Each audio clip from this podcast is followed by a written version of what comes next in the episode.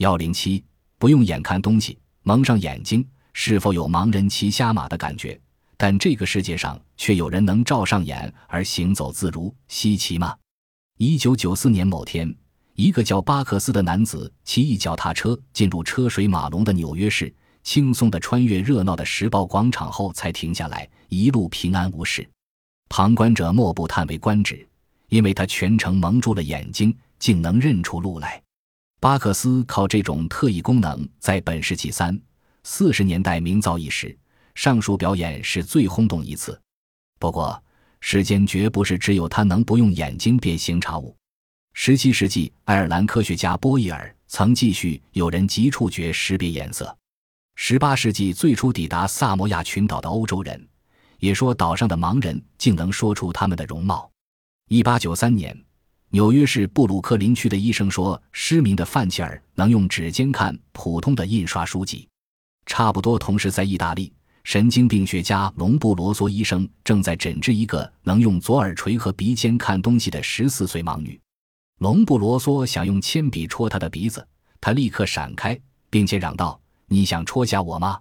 这些事例引起法国科学家罗曼的极大兴趣。他经过多年实验，在一九二零年发表了洋洋洒洒的专论，题为《飞眼视觉》。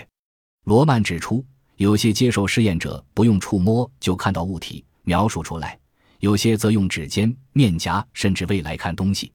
罗曼的著作不曾在医学界引起什么反响，他后来发现的所谓飞眼视觉事件则成为报纸的头条新闻。例如，1960的美国弗吉尼亚州艾勒森镇14岁女童富斯据说有此异能，曾经有专家详加测验，她仅仅蒙住两眼。仍能阅读随意选出的文字，识别颜色及物体，甚至与人下棋。一九六三年，苏联医学研究人员报道了库里修娃的异能，科学界才开始注意这种现象。库里修娃蒙住眼睛，在几项严格控制的实验中，用指尖和手肘看报和乐谱。库里修娃所参加的实验，引起纽约市哥伦比亚大学心理学家尤兹博士的兴趣。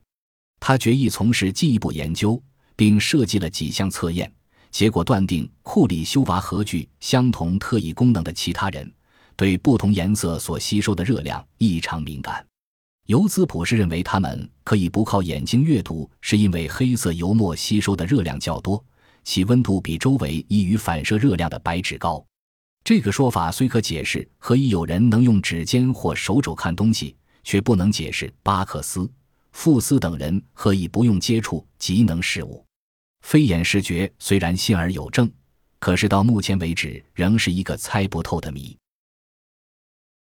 本集播放完毕，感谢您的收听，喜欢请订阅加关注，主页有更多精彩内容。